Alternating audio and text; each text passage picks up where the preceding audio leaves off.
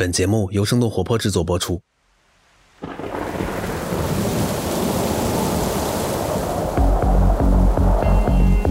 Hello，大家好，我是 Luke。什么样的生活经历才算得上反潮流呢？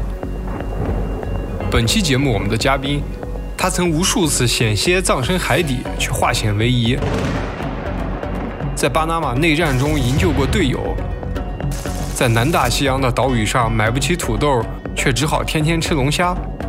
他还用智慧战胜过海盗。这些经历，您说够不够反潮流呢？今天我们来聊一聊，环球航海是一种什么样的经历。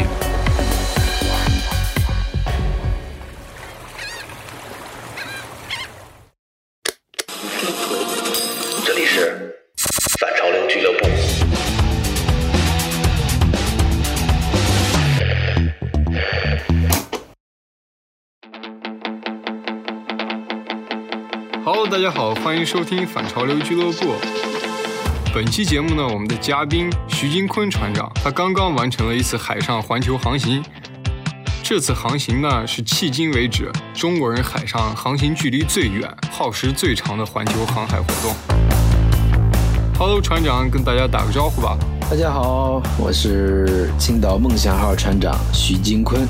刚才咱们说这次航行是中国人迄今为止距离最远、耗时最长的航海活动，那这到底是有多远，又有多长时间呢？三年的时间吧，三年前从土耳其出发，一直到今年结束。嗯，我们在海上航行了有三万五千多海里的航程。哇哦，您有数过这期间经过了多少国家吗？我们到访过了三十多个国家吧。现在我们在北大西洋的亚索尔群岛。啊，为什么是在这儿呢？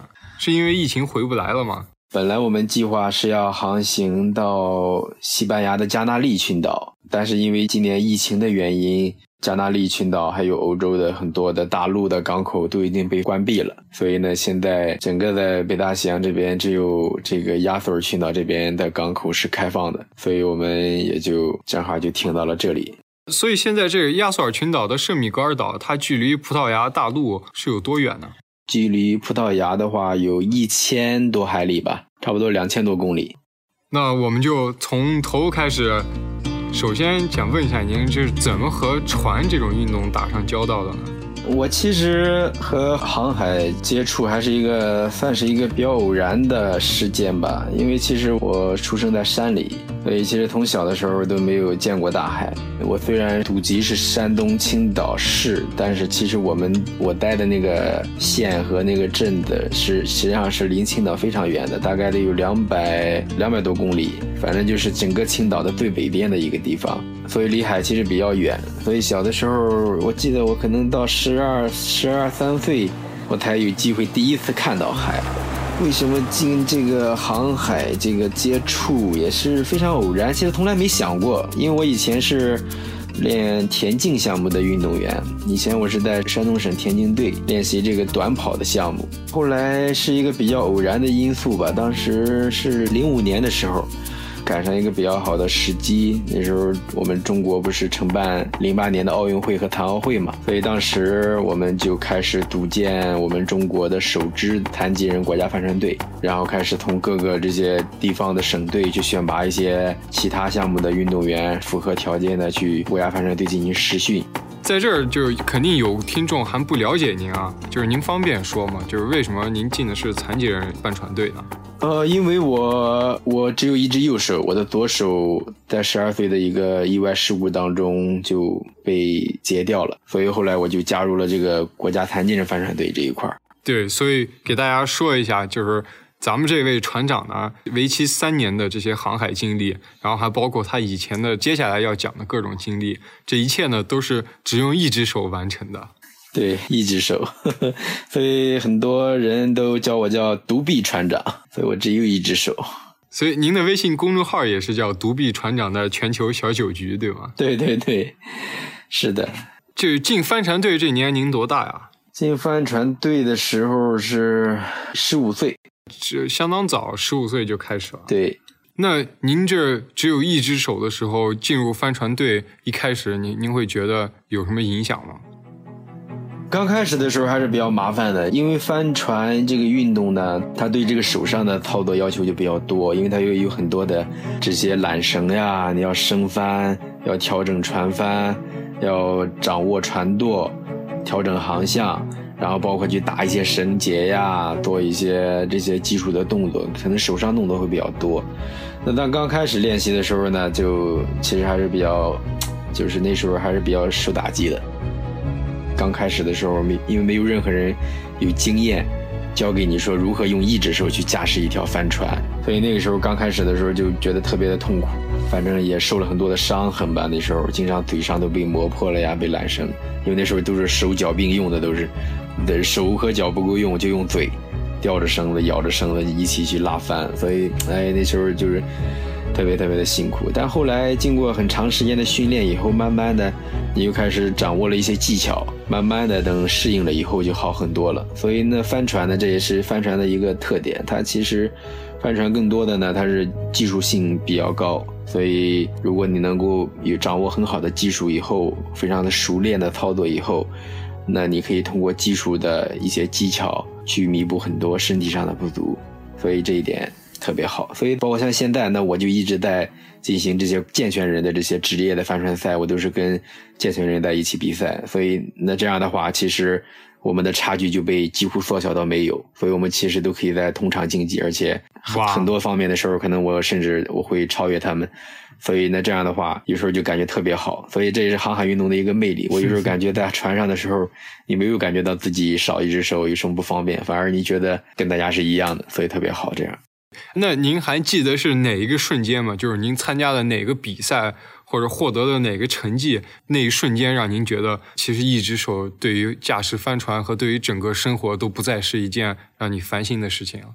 可能最近的一次，我记得是在法国。我在二零一五年，我在欧洲参加 Mini Transit 单人横跨大西洋的一个极限挑战赛。那个比赛就是一个人要驾驶一条世界上最小的赛船，只有六点五米长。就像是一个小独木舟一样，非常小，然后去横跨整个大西洋，不间断，无补给。因为这个比赛里边是世界上最顶尖的一个单人跨洋赛，整个亚洲当时只有两个人，只有一个日本人选手参加过。当时因为我去这个比赛的时候，整个他在这个赛事的三十多年的历史当中，从来没有一个残障人士参加过。所以当时我去的时候还比较麻烦，当时法国的组委会一直不知道是不是能够确认接受我这样的选手的报名。但后来当我在参加这个赛事的时候，我们就跟他见面协商。后来我就跟他们提出要求，我说我需要一个公平的机会，就是你所有的资格和所有的前期的积分赛、资格赛所有的要求正常的来。如果我要达到的话，你就应该让我参赛。然后后来他们同意了这个决定，所以我当时就花了很多的时间去打这些积分赛，就跟所有的选手一起去竞争全球前六十位的资格。最后，反正我们顺利的就进入到了那个决赛。我记得最后有一场比赛的时候，就是我跟我跟一个法国的选手，我们两个就是咬的特别的紧。那个法国的选手他是一个健全选手嘛，他是一个，然后我们俩跑的都很快。后来就在快靠近终点线的时候，在冲线的时候，我们俩就一直焦灼在一起，距离都非常的近，几乎都差不多。因为一开始他还在前边，但后来因为他几个失误以后，然后我就抓住了那几个失误，我就顺利的利用几个转向就超越了他。所以当我冲过终点线的时候，就赢了他。赢了他以后，当我靠岸的时候，整个赛场的所有的法国选手都脱下帽子向我来致敬。这就是欧洲人的习惯，叫致叫这个 respect。摘下帽子来向你致敬，因为以前的时候，他们其实在刚去的时候，他们并不一定会把你就是特别看得上你，他会觉得你是一个中国人，你是一个亚洲人，这不是你们的赛场，然后而且你还一只手，你是不是只是来想玩一下，想来试一下，仅此而已。嗯，可能在他们心里想，可能过一段时间，你可能自己就会离开，你会承受不住这些压力和问题。当他们发现你用一只手去赢了他们的时候，他们是发自内心的对你的一种尊重，就是直接脱帽向你来致敬，整个赛场都在向我欢呼。哎，那一刻我就觉得，我觉得我做到了，我觉得而且也做的很值得。这一次环球航行用的是青岛梦想号，对吗？是的。那您在这之前一共拥有过几条船呢？呃，我这一点我是比较贪心的，在这之前我拥有过两条船，加上现在这条环球的，这是我第三条的梦想号了。哦，他们都叫梦想号是吗？对对对，我的每一条船都叫梦想号，从第一条开始到现在。前面这几艘船里面，你有开坏过或者弄沉过吗？没有，我我这几条船状况都特别好。我第一条船的时候是一条二十四尺的一条小船，七米多一点吧，呃，但是它的年龄那时候比我的年纪都还大。然后当时我用它横跨了整个的中国海，去挑战那个单人横跨中国海的航行。后来第二条就是我就是在法国参加 Mini Transit 单人极限横跨大西洋挑战赛，也是一条二十二尺的一条船。第二条船是六米，嗯，二十二是六米，对。然后现在这一条呢，就是现在正在刚刚进行完双体帆船环球的这一条四十四尺的双体帆船，十四米多一点的。换这么多条船，环球航海的这个念头是什么时候冒出来的呢？其实环球航海是一开始最初的一个目标，就是当时我离开国家对离开国家帆船队以后，我就有一段时间就离开了这个体育，离开了这个航海，我去跟我的一个亲人一起去做生意。那后来有一段时间呢，我就就比较迷茫，我就就一直没有目标。然后那因为那时候也很年轻嘛，那时候刚离开国家队那会儿才对二十岁好像是。我那时候就天天在想，难道这一辈子就这样了吗？就是这样平平稳稳的做一点小生意，赚个吃喝，这样生存下去吗？后来就觉得 才这么年轻。这么安逸的生活，可能从梦上来讲，可能很多人也都在追求那样的生活。可是对于我来讲，我就觉得这么年轻，你的生命刚刚开始的一个壮年的阶段，但是你却停在了最安逸的一个生活层面当中，那就当时就觉得，哦，觉得压力特别大。觉得，我觉得这些安逸的生活会不会应该放在可能五十岁、六十岁以后再去过这样的生活，而在就是说你的人生最壮年的时候，是不是应该去打拼一下？所以当时我就在想，哎，对我说能干点什么呢？我后来突然有一天，我在新闻上就看到环球帆船的一些比赛，哎，我才看到，我说哦，原来这个航海除了奥运会以外，原来还有这么多的做法，原来还有这些职业的领域，还有这些跨洋的赛事，还可以环球航海，甚至还有这种环球旅行。呃，这简直就给我打开了一扇新的窗户。就哦，那时候我就有个目标，说原来世界这么大，我不应该只停在这个小地方。我说，哎，我说我要去，我说我又会航海，我说我说以后有一天我要去环球航海。所以从那个时候就有了这个目标。有这个目标的时候，大概这就得十多年以前了吧，应该是。所以从有了那个目标以后，我就结束了那个生意，回到了青岛，又开始了我的航海的训练。所以那时候第一条船到第二条船到现在的第三条船，就这样。所以其实虽然是今年完成的环球，但其实是很多年前的一个目标。那经过了多年的训练和积累，慢慢的才实现到今年的这个情况。真的是十年磨一剑啊！对。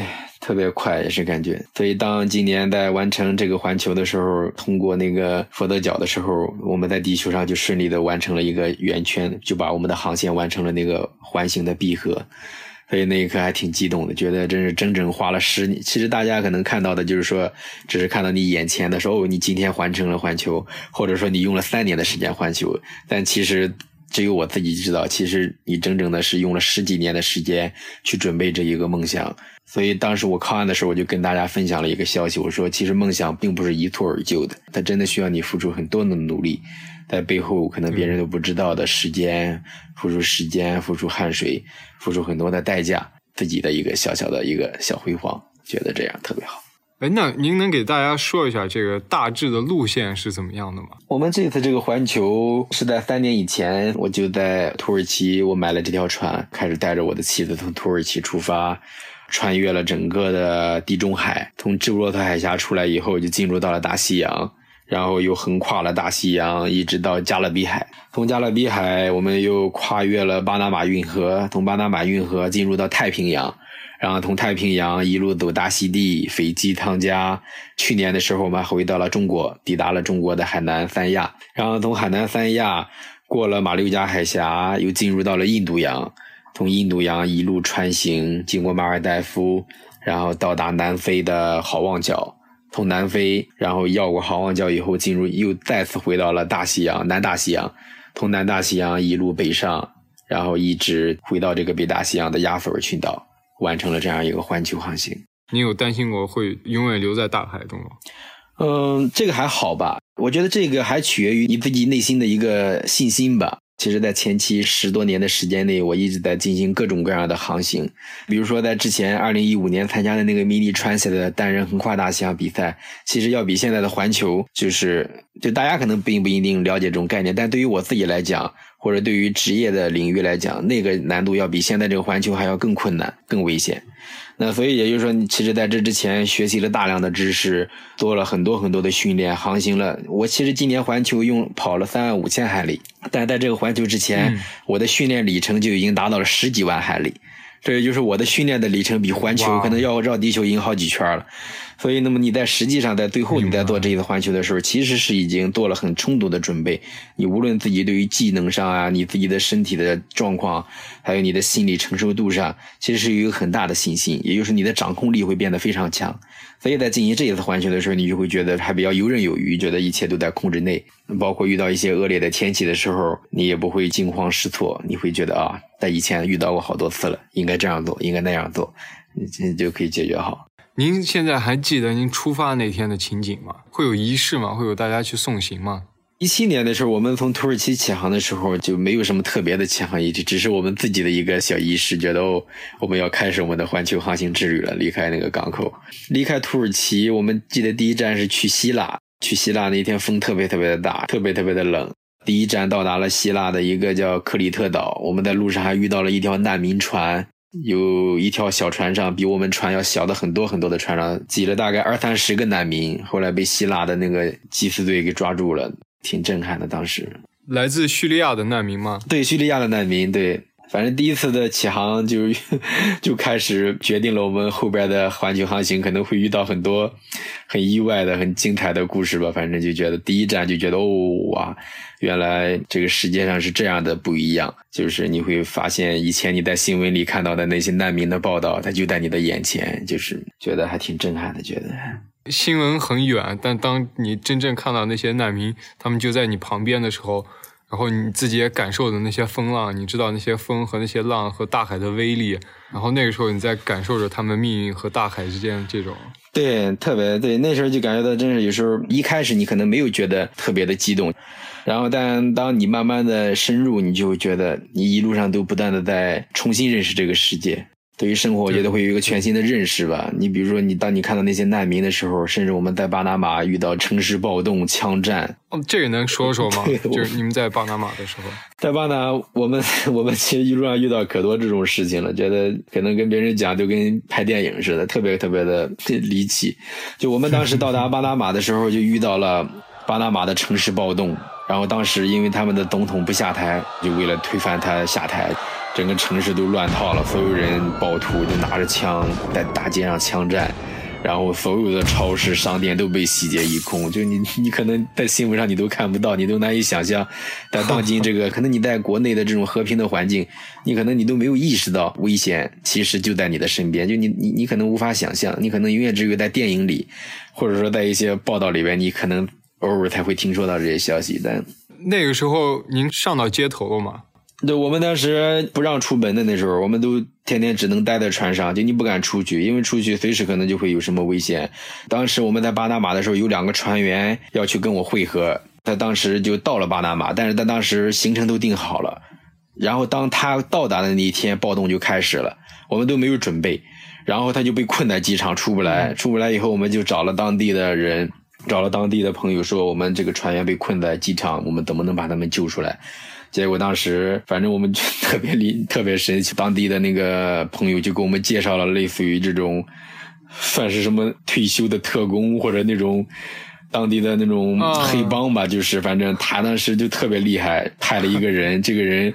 当时我们白天不能出门的，那时候都是晚上你也不敢出去。当时我们就选了一个凌晨的，就是午夜的时候，午夜出发，开着车。我们当时在科隆市，从科隆然后穿越山路，开着车一路走山路，就躲避开那些被封锁的、被暴徒控制的路段。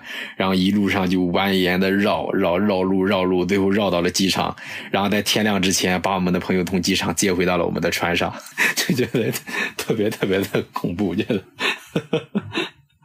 这人还是挺靠谱啊，至少办事儿还是可以办成的，在这么危险的时候能举行这样的营救任务。对，当时我们其实不是特别相信，我当时还挺担心的。我当时我心想，这这是什么情况？我说这是我这行不行？这事情。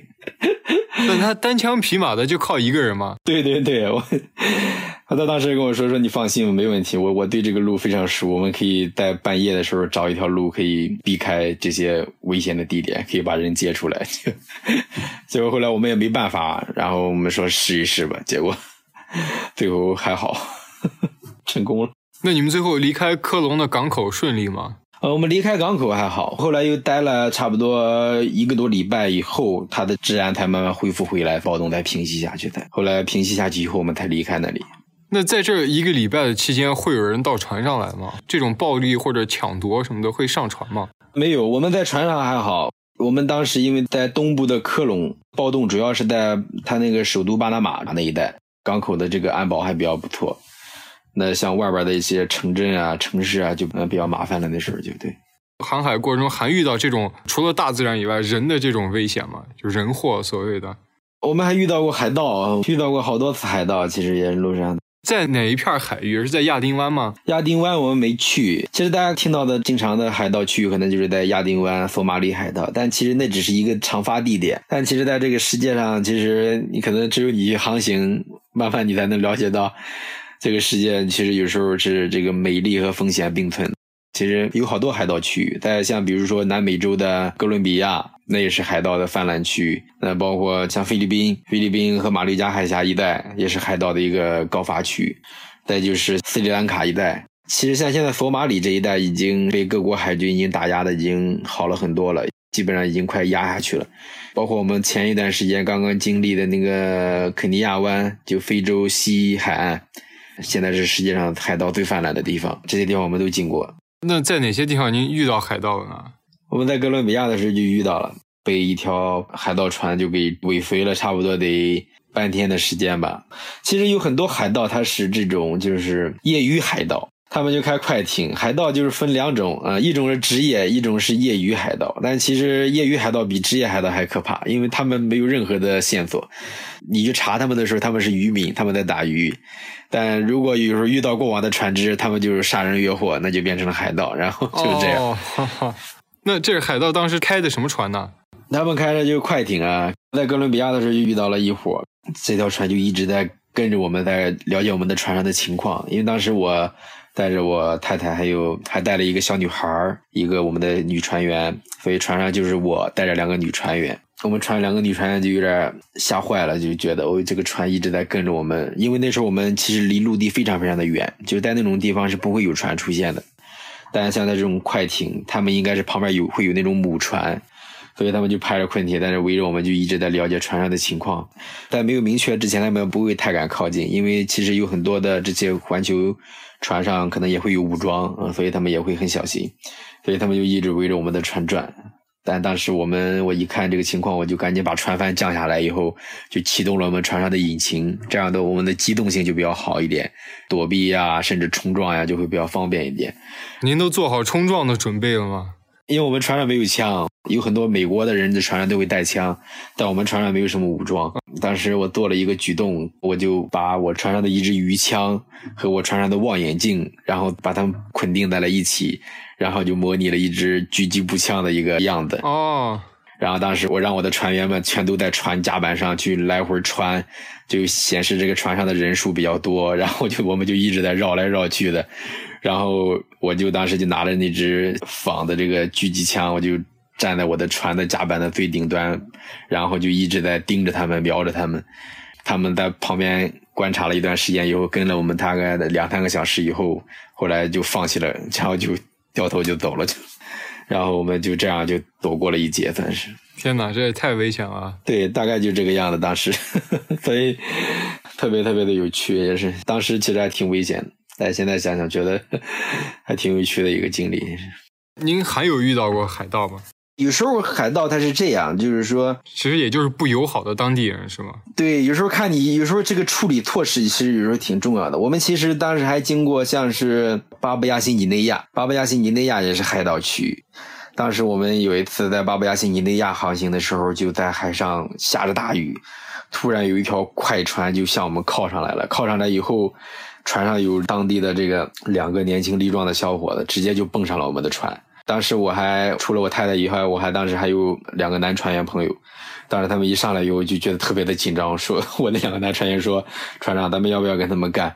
我说：“都不要动。”我说：“都不要乱动。”我说：“等等。”我说：“我先看看什么情况。”因为因为有时候有些东西就是说，就是尽量不要去发生一些直面的冲突。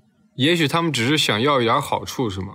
对他们上来以后，那其实就想要点酒，那要点酒，但是就是说，首先我觉得上船以后，我就给他们限定了几个条件。第一，我说你不仅进船舱，你的原则性还是要有的，因为有时候如果你去一味的去向他们妥协，那他们也会去得寸进尺，去进攻啊，去得寸进尺。你又要去向他们表现出大家都是海上的人的这种友好。我就限定了几个条件：第一，我说你只能待在这儿，坐在这儿不要动；我说其他船上的地方你不要去。第二呢，我说你想要酒，他说我可以给你钱，我说我不要你的钱，我说来，我只我就安排船员，我说拿出来点酒，因为他们很穷嘛，其实也是。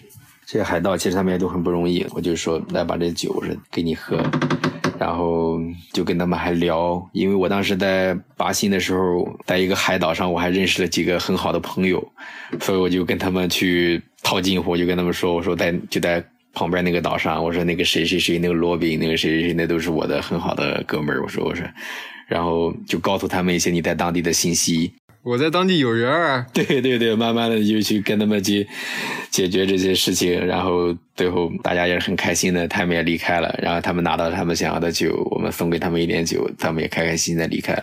其实我想表达的有时候就是说，像这些海盗，他们其实都是业余海盗。那其实有时候从某种来讲，他们其实是一些迫不得已去做一些事情，因为他们毕竟太穷。就如果有时候你设想，如果他们有很好的生存环境，他们不会去冒这种这么高的风险做一些这样的一些职业。对对对，这非常有中国人的智慧啊！因为有一些老的街头智慧，就是说。什么样的人见人见得多，慧眼识人？比如说开店的或者跑车的，那我想开船可能就跟跑车也是异曲同工之妙。就是去的地方多，见的人多，对于这种人性的这种拿捏都非常准。是的，是的，就有的时候就跟把脉一样，对吧？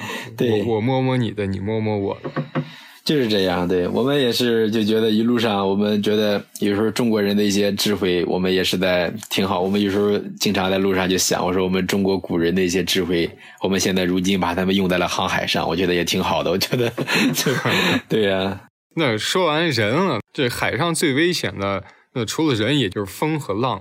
那您还记得就是您遇到最大的一次的风浪？我们遇到最大的应该就是去年的九月份的时候，我们在印度洋的莫桑比克，然后在那边我们遇到了我们环球以来最强的一次这个天气，就是七十多节大风。可能大家对七十节可能并不一定了解，生活化的气象术语来等级来表示的话，七十节基本上就是相当于十到十二级的风。哦，那就是台风啊。对，就是就是暴风级别，就飓风。我们讲啊，在这个风力等级当中叫飓风啊，就是飓风级别的，就是然后非常非常的可怕。当时，当时我们在那个纳米比亚的时候，当时旁边因为我们这个船大一点。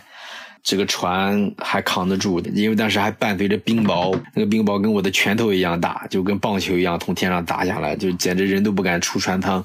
然后船甲板上的很多的卫星天线和设备全都被砸毁了，都被砸碎了。然后包括一些气象的那个风向风速的传感器全都失灵了，就是电子设备瞬间都崩溃了。像在面对极限的这种自然天气情况的时候，其实那时候你会觉得人类的这个力量的这个跟自然的力量的这个悬殊，你所掌握的所有的技能和你的设备，其实在此都不堪一击。你那个时候只能祈求说，那时候你就只能说，上帝，请 请放过我和我的船吧，就你什么都做不了，真的你什么都做不了，你都没有办法出去，你一出去那个冰雹直接会把你打得头破血流，就你可能你根本都你什么都干不了。你只能只能这样。我们旁边还有一条法国的一条小船，法国那条船是也是一对夫妻，他们船就很小，然后整个船就被风给击倒了。那击倒了怎么办呀？他们击倒了但翻船，这就是一个好处，就他当时击倒了以后，他还能扶正回来。如果是机动艇的话，他翻过去就翻过去；但翻船的话，它达到一定的角度，因为它船底下有龙骨，所以这个龙骨就像那个不倒翁一样，给它击倒了以后，然后它以后慢慢的又会扶正回来，就会这样。哦，翻船还能扶正回来。对对对。那当时的浪是达到一个什么样的一个状况呢？呃，当时那个浪还好，因为我们当时是在靠近一个岛的一个背面，所以那边的话就对那个海浪就形成了一个保护，所以就因为它而且那种天气它是一个封面天气嘛，它并不是一个持续的，它就是持续了大概当时是不到一个小时吧，所以在这个短期内它的浪还没有起得来，所以当时海浪的情况还比较好。那事后修这些东西要要买新的吗？后来就是那就维修嘛，我们一很多那个天线罩子，当时都到南非天线的那个 cover 去买新的，有一些呢就自己可以修复的就能修复好。因为如果航行路上你没有这些气象数据的话，那将会非常非常的麻烦。所以当时在离开之前，我就花了一些很多的时间，迅速的把这些设备都重新的线路去排查，找到了短路点，然后又重新接了上去。小的时候看那些航海家，他们都是观天象，然后用天文学的知识来计算自己的航行路线啊、角度、方向什么的。呃您会这个吗？就如果不依靠现代电子设备，您能判断就是海上的方向吗？嗯，天文导航嘛，对，现在可是可以的。因为以前零五年我在法国那个单人横跨大西洋比赛的时候，那个比赛就是要求我们不能使用任何的现代化的导航设备，只能使用六分仪天文定位，还有传统的纸质海图导航。哦，六分仪，对对对，对对对，所以以前都是专门学过很多这种课程的，以前都是。哦，这这可太神奇了。现在很多人都已经不再使用了，因为它其实学习起来特别困难。在实际操作上也会比较麻烦，要有很多的计算和测量，所以在现在大家都会可能更容易的就是用 GPS 导航呀，用电子海图呀。今年三月份的时候，你们在纳米比亚遇到的那个杀人风暴，就这是特别大的一个风暴嘛？对，如果其实说最危险，应该算是这一次吧，因为就在今年三月份在纳米比亚的那个杀人浪的时候，是唯一一次。差一点让现在这条梦想号翻掉的一次，当时风是四十多节，然后海浪大概得都得达到八米到十米左右的高度了，就是你整个船都已经开始变得像我。其实现在我们这条梦想号，现在这条双体帆船是一个还算是比较大的船了，但是在那种海浪下，基本上就觉得已经快超过它的极限了。然后有几个浪过来的时候，整个船都快点差点被打翻了。船的设计的这个能抗浪的高度是多少呢？它船舶设计抗浪的高度没有一个绝对的标准，就是一般的话，就是我们讲这个，它有一个有一个标准是什么呢？就是说，当你的浪的高度达到你的船宽的宽度的时候，理论上讲，这个浪就有可能会把你的船给击翻。梦想号是多宽呢？我梦想因为双底船比较宽嘛，我们是七米多的宽度，那意味着只要海浪高度达到七米以上，这个浪就会把你给。打翻，嗯，到底能不能翻？有时候它还跟你的这个驾驶的这个技巧有关系。那比如说，如果在那个时候，如果你是横向浪的话，你的船就一定会翻掉。可能那时候我们，比如说我们会有一些技术上的规避的动作呀，比如说你要大浪来的时候，你要转向顺浪啊。然后包括你还要用一些海锚去减缓你的船速，避免船速过快了以后扎到水里，然后就起不来翻掉。到底它能不能翻，其实还取决于你的操作上的一些特点。那时候可能一个操作不当，可能就很容易会翻掉了，就这样。而且那么大的浪，人是很难游起来的，对吧？嗯，对，那是不可能的，因为那是因为在纳米比亚，它是一股寒流，从南极来的寒流，水温非常非常的低，大概是多少度呢？不超过五度吧，应该不超过五度的话，这种水温下，应该基本上一个人在如果一旦落水的话，应该撑不过两个小时吧，应该最多了，应该就是。哎，这场风浪它持续了多长时间啊？十二个小时吧，从下午开始起那个大风，从那天下午我记得我就一直不敢离开船舵，因为我们船上有自动驾驶嘛。那平时天气好的时候，可能你需要设定自动驾驶，人可以离开去休息一下，或者去吃点东西、拿东西什么的。但在那个时候，就是整整十二个小时，我就没有离开船舵。我记得那天是从下午开始，一直到第二天的中午以后，这个风浪才开始减小，然后我才稍微可以觉得终于逃出来了那种感觉。连续十二个小时，对体能上来讲也是一个非常大的挑战，对吧？对他已经不是体能上的范畴了，他已经就是我觉得就是对灵魂的对对对身体的一个摧残了。反正就几乎当时就觉得整个人都 都已经碎了，都是就是整个脊椎啊，你的这个胳膊，风浪小下来的时候，等你离开船的那一刻，觉得哎呀，浑身觉得就是整个都被打碎了的感觉，都是。哇，那您受伤了吗？呃，人没有受伤，但身上就这种劳损，就是慢慢的，其实有时候就会积攒很多，也是就非常的非常的辛苦。哦，就是在这个时候，这种就是幸存和死亡的边界的时候，这个时候您在想什么呢？会想点什么吗？还是什么都没想？其实那时候主要想的就两个事情嘛，一个想的就是怎么能活下去，第二个呢，就是在想万一船翻了以后，我能不能够以最大的可能性能活下去。那当时船上还有谁呢？那一段航程只有我自己，恰好我太太不在，她在纳米比亚那边在陆地等我，所以当时船上就我一个人。那这次船有受损伤吗？船还好，因为每一段航程都要花大量的时间给这个船做维护，尤其像我们航海，就是船长和船之间，就我们之间的关系，可能还不像是仅仅的。人和设备之间的一个关系，我觉得这可能就有时候就跟，嗯，如果你们做这种摄影工作，可能尤其像这些摄影师，可能对自己的摄影设备也是一样的，就是非常的爱护和珍惜。就是，对对，嗯，你像那种爱护，还只是局限于你对它的性能上的需求。你像尤其航海，我们船员和船之间是一个生死之间的关系。就如果你的船不好的话，就像那种海况，那在那一刻，他有可能就会给你下马威看。慢慢的就是我们形成了一种信仰，就尤其像我觉得我我形成的一种信仰，就是对船之间的信仰。所以那时候在海上，其实像遇到那个风暴的时候，我就会经常拍着我的船说，我有时候叫他叫兄弟，我说兄弟，我说梦想啊，咱俩一定要撑下去，我说我说一定不会出事的我说没问题，我说咱俩一定一定坚持下去。一个人的时候，你就会把他当成你唯一的一个伴侣，觉得所以还好，船也没出问题，那我也不会出问题，就这样。对对对，这可是生命的托付啊。对，那说到危险，好望角一定要提一下，对吧？好望角，好望角，这这个也是航海当中的一个，我们叫海上坟场吧，海上珠峰吧，也是就是，嗯，就以前其实葡萄牙人发现他们之前叫它叫风暴角，在那里各种大风，各种风暴，然后船各种失事，各种沉没。那后来改成好望角，只是为了因为当时欧洲大航海时代的时候，他们趋向于东方的财富，为了去鼓励这些航海家和水手们继续赶去远航，所以告诉他们跨过这个角，你就可以有美好的希望了，就有黄金和财富可以到来了，所以才改成好望角，就吸引着人大家继续往前走，可以这样。但其实那里是名副其实的风暴角，那里。咱们青岛梦想号经过好望角的时候是什么样的？啊，我们过好望角的时候遇到了一个比较好的天气情况，还是就过好望角的时候，如果像那些糟糕的天气的时候，你是无法跨越的。所以我们当时一直在密切的关注天气，然后直到等到了一个非常好的天气的时机的时候，我们才过。所以我们当时过的时候，就反倒是一个非常很平静的一个一个情况过跨越过去的。当时还确实是好运啊，好非常好运。所以当时还从海上去近距离的去看了看这个海角。那从海上，那咱们就开始聊到大陆了。我给您问个具体的，您停留过最长时间的大陆？好像南非吧？在南非我们待了三个月，算是。哦，为什么会待三个月呢？就是我跟你说的那个船只的维护和保养。我们我在南非的时候，因为接下来要面对这个回北大西洋的这个航程，包括纳米比亚那边那个风暴角也是。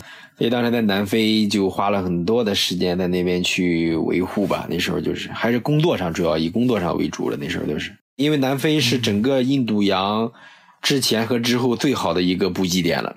因为接下来无论去印度洋还是回大西洋的航程都非常非常的漫长，所以大家都会在那里花大量的时间去维护船呀、更新设备呀，然后包括购买补给啊。最让人印象深刻的就是南非的烤肉，因为南非是一个 资源非常好的地方，它有很这个畜牧业非常发达，所以它的这个牛羊肉啊非常非常的鲜美，然后价格又很低。因为我们是从印度洋过来的，印度洋有很多海岛，像是马尔代夫呀、塞舌尔呀，就是都是那种。物价奇贵，就是那种物资急缺，就是你想吃个肉，那都是非常非常奢侈的，就是非常非常的昂贵，而且还不新鲜。所以，当你想想，无论是各地的水手经过了印度洋的一番折腾以后，到达这里的时候，都觉得到了天堂一样，就觉得哦，可以有这个新鲜的蔬菜、水果，有丰富的肉。所以，大家到那边以后。这个南非的烤肉这个文化非常的盛行。南非人的主要的生活和聚会的习惯就是 barbecue，周六周末要烤肉，朋友来了要烤肉，过节过年要烤肉，所以就是每天你可以在那都会特别的，也我们也在那就是经过了一段很很美好的时光在那里。哎，那他们在烤肉的时候，你没有给他们就展示一下中国厨艺吗？嗯，对，会。我们在那边就是我们在奈斯纳的时候，曾曾经招待过一些当地的朋友，邀请他们到梦想号来体验。我们还给他们包饺子。其实我们我们一路上都在用我们的中国饺子去传递我们中国的这个美食文化。我们用我们的中国的这个传统的美食去作为一个外交的手段，去跟大家去交朋友，特别好。就是大家其实都特别喜欢吃我们包的饺子。饺子外交是吗？对，饺子外交，我们叫就是。刚才说到印度洋周边的物价都极贵，那马达加斯加好像也是在印度洋，是吗？马达加斯加它是一个印度洋的最大的一个岛屿，但是呢，它却是世界上最穷的地区之一了。全世界最穷的前三位应该就有它吧，应该就是。而且很多地方还都是处在那种原始的状态。他们当地就是至今还在用那种风帆船去捕鱼，还在用那种几百年前就是完全靠风帆的动力的帆船出海打鱼、运货，还有运人，就这样。他那个，我们当时去那边的时候，所以当时就了解到这个情况以后，在离开塞舌尔之前，我们就跟塞舌尔当地的一些华人，像一些驻塞舌尔的医疗队，还有当地的大使馆，我们就跟他们去发布了这些消息，去收集了他们的一些闲置的物品啊，旧衣服呀，还有一些文具呀。我当时还买了很多的文具，就囤到了船上，因为我当时就想到。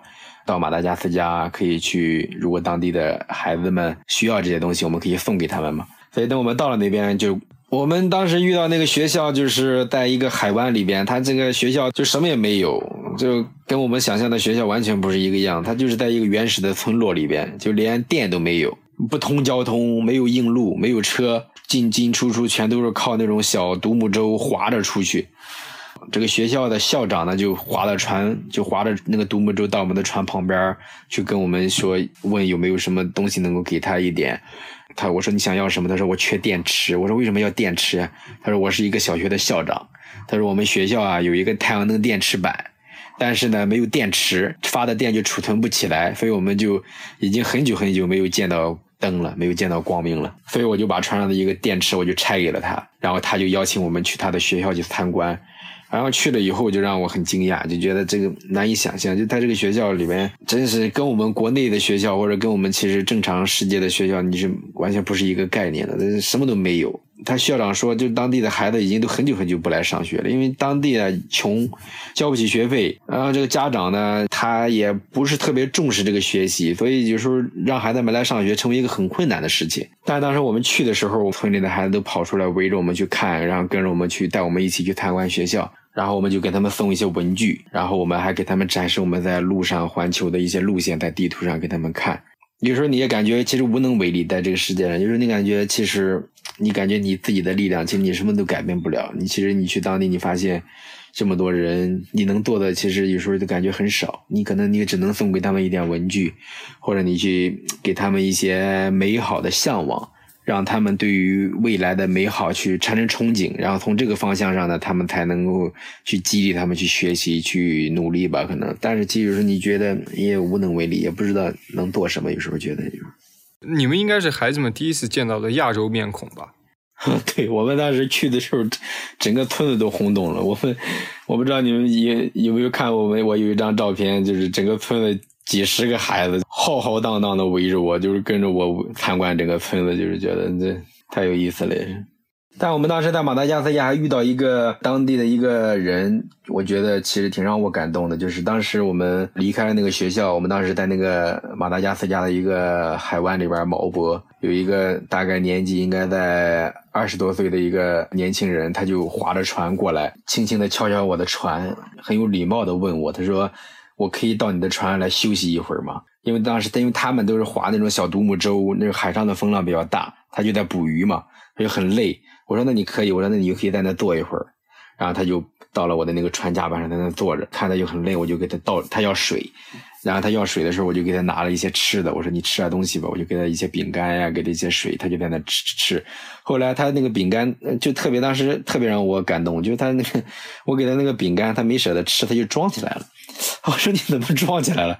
他说我要装回家给我的这个家人吃。我哎呦，我当时给我感动的，然后我就又给他拿了一些，拿了一些。后来我就跟他认识了，认识了以后呢，那一天他就走了，走了以后他第二天又来了。第二天又来了，划船过来以后，他又说能不能上船？我说你上来吧。他上来以后，他就在那一直挠头，挠头，拿着个本，拿着个笔在那写东西。我当时这个跟我太太我还说，我说我说他是不是需要什么帮忙？我说他说不明白，可能要画点什么东西。我说是不是需要什么东西？我说我说咱们等等看看看他是不是有什么难处。结果他给我画了半天，然后他过来以后，他你知道他写了什么？他写了一些写了一些英文单词，比如说谢谢。你好，请问我能做什么？或者写了一些我想找工作这样一些简单的英文的词汇，他就说：“他说你能不能教给我如何用中文说这些话？”他说：“我想学中文。”就非常让我惊讶，我以为他是需要什么东西，结果他是要过来跟我学中文。后来我就聊，我就很开心，但我就先问我说：“我说你为什么要学中文？”他就跟我讲了一个事儿，他说：“他说我在我们当地也有中国的公司和企业在这儿。”他就说他的梦想就是能够到中国的公司去工作，因为收入好，因为他当地都很穷嘛，在当地中国的公司就算是外资企业嘛。他就觉得如果能到这些地方工作，就能够改变的我的命运。他说我就想学中文，他说你能不能教我中文？然后，然后我就教的中，我就特别感动，因为就在当地这么贫穷的情况下，就这样一个人，他在打鱼，他什么都没有的情况下，他还在想着如何去学习，再去改变自己的命运。其实这就是一种能量。之前我去那个学校，我会觉得自己无能为力，因为我们也是穷苦孩子出身，就是你知道这个贫穷苦难对人对生活意味着什么。但是你有时候你感觉你无能为力，但当有一天你看到另一个人，你就像在绝望的生活当中发现了一点光，你会看到哦，原来这个生活当中还有人在向上，在向前，就是这样。疫情对于这次环球航海影响应该也特别大吧？我们其实本来应该计划四月份就能到亚索尔岛了，就完成我们的环球了，但现在你看我们一直到六月份才到这边，就是因为今年这个疫情。今年这个疫情其实还特别有意思。我们当时在南非的时候呢，那时候是咱们国内的疫情的爆发，那时候根本就没有意识到说这个会变成一个全球的问题，所以特别的讽刺。那时候大家可能在国际上有很多一些极端的分子，你会听到他们一直在说这是我们中国的问题，中国的病毒。但其实有时候后来我就觉得特别讽刺。你看，当我们离开南非以后，等我们到达那个圣赫勒纳岛的时候，全球疫情就爆发了，仅仅只是隔了一两个月的时间。我记得，等我们到达圣赫勒纳的时候，我们就收到了消息说，现在全球的港口全部封闭了，就因为全球疫情爆发了。说那时候在欧洲、意大利，包括在英国、在法国、在加勒比海、巴西、美国都开始出现这个疫情了，而且每天增长的速度非常非常的快，所以各地都在采取一些封闭的。措施就把港口关闭，任何的船都不要来，我们不接受，然后任何的船也不能出去，所以我们当时就被困在了圣赫勒纳那个岛，困在那儿整整差不多待了四十多天。本来我们打算在那待两三天就走，结果就待了四十多天。您能给大家先说一下这个圣赫勒拿岛在哪里吗？圣赫勒纳岛就是在南大西洋，非洲大陆的西边，差不多一千多海里的一个地方的一个孤岛。嗯，就是离陆地都非常远，就在南大西洋中心的一个小岛。圣赫勒纳岛，大家可能不是特别熟知，但如果能说起来，最让大家能够知道的东西，就是那里曾经就是最后囚禁拿破仑的地方。英国人当时打败了拿破仑以后，为了防止他这个再次复辟，然后就把他发配了当时他们认为最遥远的陆地，就是这个圣赫勒纳岛。因为在这里没有任何的办法可以离开这里，所以最后拿破仑就是死在那个岛上，就是被困在那个岛上，死在那儿。哦，所以拿破仑的墓地是在那个岛吗？对，拿破仑的墓地就在那个岛上，他曾经的在那儿住的地方现在都在那儿。那现在这个地方就成为了英国的属地。你们进圣赫勒拿岛顺利吗？当时会封闭，会说不让你们进吗？所以我们我们就特别幸运，我们当时到那个圣赫勒纳的时候，我们是正常的上岸了，因为那时候全球疫情刚刚开始爆发，而且我们当时离开南非的时候，南非的疫情还没有爆发，所以我们属于从非疫区过来的。但是就在我们晚两天以后到达的船，就已经不允许被上岸了，就只能被隔离在船上，要隔离十几天的时间。如果隔离这十几天，他们的补给该怎么办呀？隔离十几天就是会有专门的那个海关，他们会，如果你需要食物和水的话，他们会定期的会有专人给你送一点食物和水，但是人不能离开船，也不能上岸。那这四十一天中，你每天都做什么呀？本身是计划就待两三天的，这一下变成四十一天了。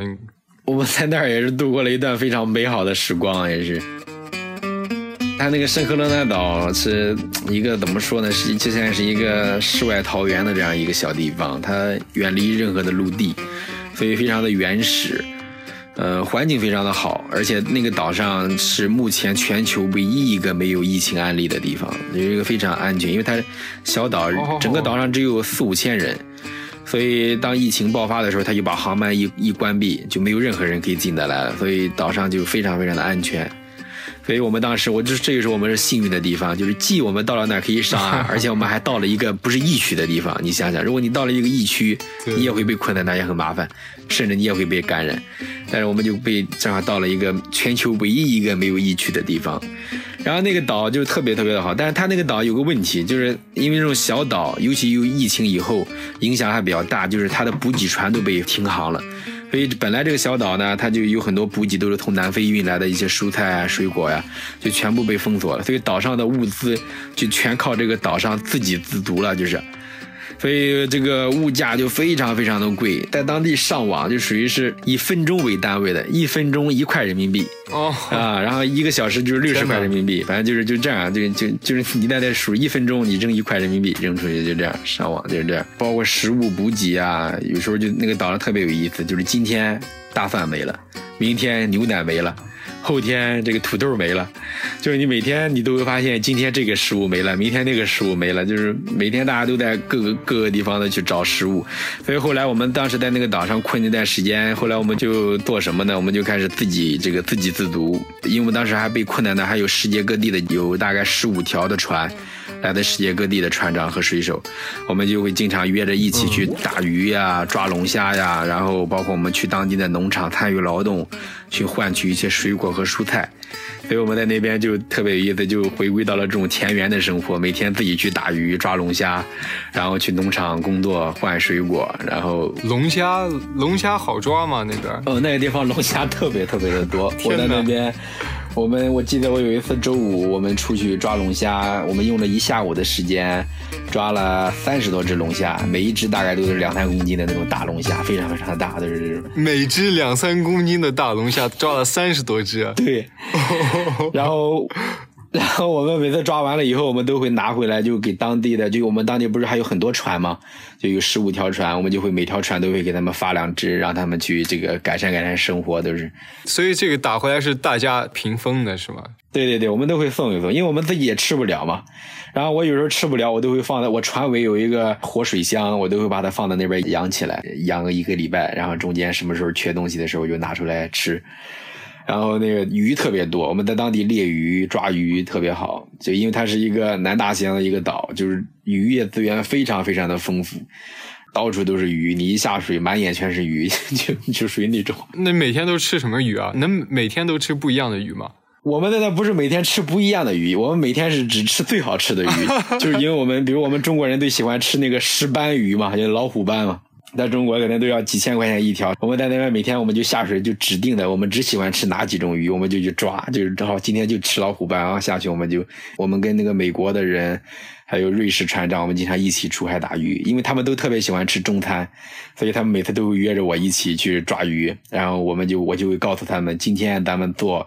这个清蒸石斑，我说我只要老虎斑，我说你们去抓，然后我们就下水以后分头行动，然后一会儿以后一，然后过个十几分钟以后，大家就各自拎着几条鱼就回来了，说你看这个够不够？然后我们就晚上就一起聚餐呀。哎，这咱咱们是怎么抓呢？就是要潜水吗？对，潜水，我们用那个鱼枪猎鱼可以，因为我们当时带的时候正好四月一号开始，它那个当地的禁渔区就解除了，所以大家就可以哇就觉得。终于，这个匮乏的生活被这个改变了，然后大家就开始有丰富的海鲜可以食用了。哦，天哪，这每天吃着老虎饭是什么感觉？对，有点像《海底两万里》里的鹦鹉螺号啊。是啊，所以我说，我们有时候这个讲我们的这个生活，有时候也是一种匮乏的奢侈，反正说不上来，就是觉得可能跟别人说，觉得哇，你们这是太奢侈了。但是有时候你又想，其实，在这种海岛上。这是你唯一能吃的东西。吃龙虾，每天只能吃龙虾，一顿饭可能至少得五千块吧。对，按价值来讲的话，每天差不多都得一万多块钱的饮食标准吧，对不对？天哪，这种日子。那这个时候，因为物流已经封锁了嘛，比如说土豆，土豆是西方人的主食，像土豆这种东西就会很稀缺，对吧？对，当时土豆还比较让我们比较让我们惊讶吧，因为土豆其实一般在世界各个地方，包括很大部分的海岛，土豆都是最便宜、最容易获得，因为它是主食嘛。它产量也大，对对，也好运输，也好储存。在环球的路上，我们其实什么都缺过，但是从来没想过会缺过土豆，因为土豆永远都是最基础的东西。所以你你有些地方，你比如说食物很贵，你大不了我不吃别的，我只吃土豆嘛。在圣赫勒纳有一个奇怪的怪象，就是龙虾你能吃得起，但土豆你吃不起。土豆成为了非常稀缺的资源，因为他们就是不进口外边的土豆，只有当地岛上产的那种野生的小土豆，当然质量非常好，呃，很鲜美，很新鲜。嗯。然后，但是呢，就是量非常少，量非常少呢。他们我觉得就是反而特别像是这种共产主义，就是他们就是岛上就这么多的资源，任何人都不能多买，所以他们都会就是定期的投放。比如说，可能这两天没有土豆了，然后突然某一天，这个农场就会弄一些土豆投放到这个市场里面。但是可能一投放到市场上，马上就会没了。就是，就我我们在当地说，如果你当地没有关系、没有人脉的话，你你根本就买不到土豆。就那个有有限的土豆，一旦放到超市面上，其实刚摆上去，立马就会被售货员给分光。就是你外人你去了，你根本都看不到，一摆上去，马上就被分光了。然后你根本买不到，所以我记得就是我们我到了以后，天天在找土豆，每天我都在街上转，在市场上转，找不到土豆。我们后来问当地的售货员，我说我说我说你们当地为什么没有土豆？他们就说说你现在问了一个价值一百万的问题，然后就开了一个玩笑。后来我才知道，原来他就是因为它量很少，所以你基本上一投放上去以后，有内部消息的我们讲，就是或者是那些售货员一线的那些人员，直接就把它给分掉了，很少。但是我们也特别走运。有一次，我就在街上，我就逛，我就看到了一个超市的背后有一台货车，上面放了很多的土豆，是一个农民正在卸货。我就去找那个农民，我说：“这个土豆你卖不卖？我说能不能给我两袋？”他说：“这个土豆是给这个超市送的，说你去超市要吧。”结果去超市，超市就不承认，说没有土豆。我说：“我都看到你在后边在进货了，我说都在卸货了，我说有土豆。”他就很生气的说：“那我也不知道，反正我们不卖，最近也不会卖，你再去别的地方找找。”我就这样。后来有一天，我就开车，我有一天开车自驾在那个岛上去岛上去探索，然后正好就遇到了那个土豆农场的那个老大叔。然后他就开着，他就喊我，他让我停车。我心想是遇到了什么问题，我说停车看一看怎么回事。他说你停车停车。我停下车以后，他就问我，他你有没有买到土豆？我说我没有买到土豆。然后他就从后备箱很潇洒的拿出两袋土豆扔到我的车上，说给你了，很豪气的。我说我我然后跟我没收钱呢，没有收钱。我说我说多少钱？我说我给你钱。他说不要钱，他说给你了。但其实土豆很贵的，当地那一包土豆差不多要五磅，就五十块人民币。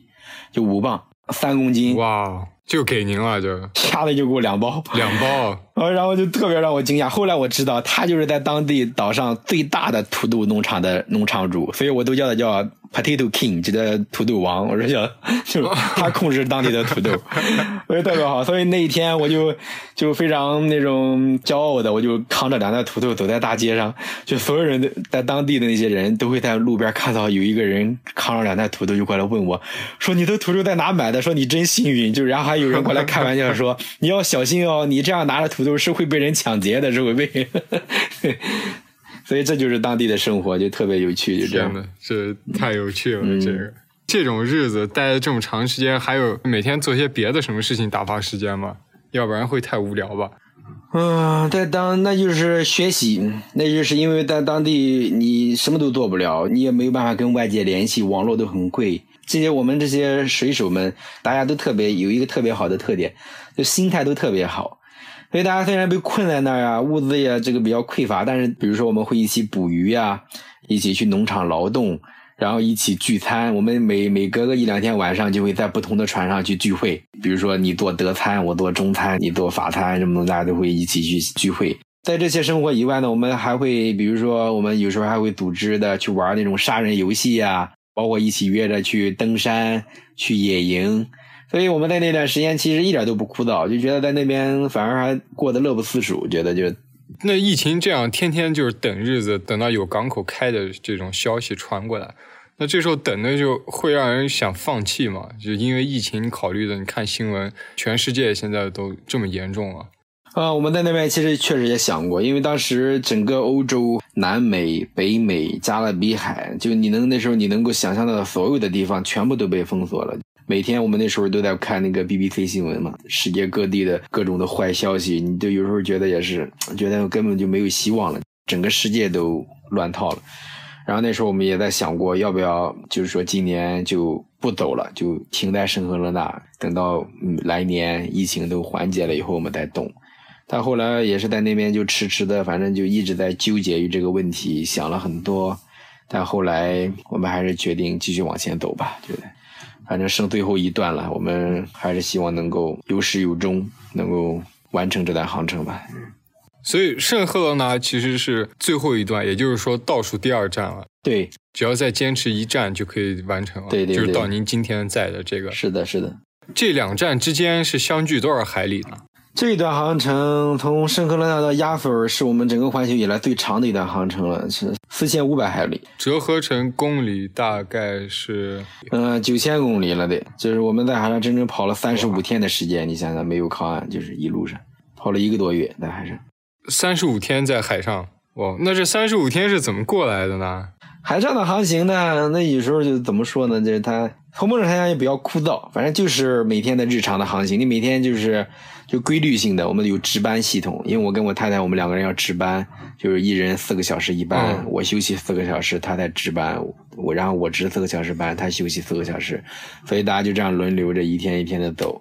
除了航行以外呢，我们其实就是正常的生活，也可以做饭吃饭，包括有时候船上的一些安全检查。然后在没事的时候呢，就看书，所以在海上有时候有这个很好的学习的时间。我在这一段航程的时候，我记得我还读了四本书吧，读了《荒野的呼唤》、《凡尔纳三部曲》，然后整个都读完了，还有《老人与海》。我觉得有时候在海上这些书，等你在翻读的时候，觉得特别的有味道。就是你在漫长的三十五天的海上的航程的时候，你在读那些海上的历险的时候，还有那些荒野的呼唤的时候，它会给你提供很大的这种精神上的动力。包括在海上会钓鱼呀，每天都会钓鱼。在海上我们就是这样过的，也就是。这三十五天会有食物不够的情况吗？嗯，没有。我们这个问题就是，就我们在航行之前都会做好很好的准备，所以其实可能大家会比较好奇，但实际上是在船上理论上讲是永远不会发生的，就是因为是也这也是我们的专业。从某种上讲，就是说像我们船上基础的储备的食物，平时常备的都能够满足我们在海上可以生存半年到一年的时间，甚至都可以，都不是什么特别大的问题。空间得有多大呀？还是这些食物专门的这种户外的食物？就是像新鲜的都就是都是用冰箱来储存。那我说的这些常备的这些，我们传来我们叫战备储备粮，也是叫这些都是像粮食呀、大米呀，保持干燥可以储存很久。罐头啊，这些午餐肉啊。呃，那些密封的食品啊，风干的食品都可以储存很久。所以，我们按照两个人的量的话，我们船上大米我们都会常备这个两百公斤左右的大米，意面、意大利面，像是一些午餐肉啊、金枪鱼罐头啊，还有一些风干牛肉啊，像这些都是一些我们叫基本的保命的，就是最后实在没吃的这些东西，你不会饿死，反正人就是嗯。然后像土豆、洋葱都储存大量的，因为这些东西都可以放两三个月，嗯，都没问题。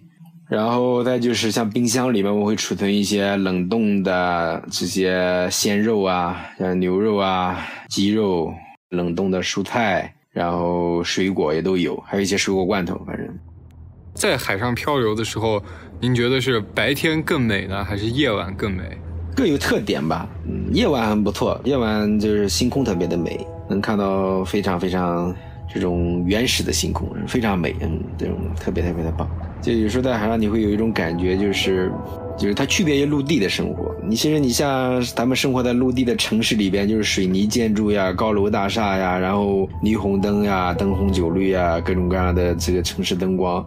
就你其实是活在现代的人为的制度和环境下，就像现在这个社会，可能你生活在陆地上，你甚至都已经，你可能对于这个世界最原始的样子，你甚至都已经开始逐渐忘记了。但等你在海上的时候，你可能看到的那个星空，在大洋当中没没有任何的一丝的灯光，你看到那个满天的星空，那可能就是几百亿、几千亿光年以前散发出来的光线。然后就是它可能甚至就是这个宇宙和这个世界当初诞生的时候的一样。然后包括你看到那个上万米的海水，湛蓝的海水，然后没有任何的一丝的杂质的时候，你会感觉到这就是这个地球当时被被这个造物主或者被某种神奇的力量。造就的时候，它是一个样子的，所以那在那一刻的时候，你虽然是生活在现代，但是在那一刻的时候，你仍然会感觉到你是离这个就离这个世界刚刚产生的那一天，或者说有时候你会感觉到你跟这个我们称造物主吧，就是你会觉得你离他是那么的近，就是感觉就是嗯，觉得就感觉你可能在那个星空的对面，或者在那个夕阳美好的夕阳的对面，可能就像是有一双眼睛在跟你对视。那个造物主在看着你，而你也在看着他。只有在那个时候，你会觉得你是一个人，你跟自然是如此的接近。哇，这段太美了！这次航行就有什么有趣的小动物吗？我们我们一路上遇到了很多很有意思的海洋动物，像我们曾经跟鲸鱼撞过车，在那个太平洋的时候。我们还有那种海狮、海豹会蹦到我们的船上来，强行登船、搭船就这种。然后我们还会遇到像是这种有很多海鸟在你的船上一待待好几天不离开的那种。那您会给这海鸟起名字吗？它在船上待这么多天？嗯，就是会跟它聊天呀，就是会在海上的时候，鸟特别有意思，就是它它不会害怕你，因为它很累，你的船是它一个唯一的一个一个移动的陆地，所以它它会都在这休息一下。所以，就那时候你会感觉到人和动物之间就是那种如此的亲近，就是你也不想去伤害它，然后它也不会害怕你，然后你经常我还经常会给它喂点水呀，喂点食物呀，然后过几天它可能休息好了，它就会离开，悄悄的自己，然后就就这样。你在海上你会感觉到像是多了一个船员一样，它会跟你在一起，你感觉船上多了一个人一样，就感觉 多了一个生命。海豹强行登船是怎么一回事？像我们在那个加拉帕戈斯，还有在纳米比亚的时候，就都遇到过这种情况。就当地因为海狮、海豹特别多嘛，它海狮、海豹特别淘气，它就跟那个宠物狗一样，就特别淘气。它特别喜欢蹦到人的船上来。在那个加拉帕戈斯的时候，我们刚到那儿的时候，没有意识到这个问题。我们刚到了以后，就离开船上岸去。办理手续去吃饭去了，结果等晚上回来的时候，我们的船就被几只海狮给霸占了，然后状况特别特别的惨烈，就有几只海狮在我的船舱，就在我的甲板上，然后在上面吃的鱼、吐的鱼骨头，然后还有排泄物，然后翻滚的，给我弄得一塌糊涂啊！特别，你对它真是又气又爱，你你你没办法生气，但是又觉得很可爱，但你看到你的船的惨状又觉得很心疼，觉得特别有意思。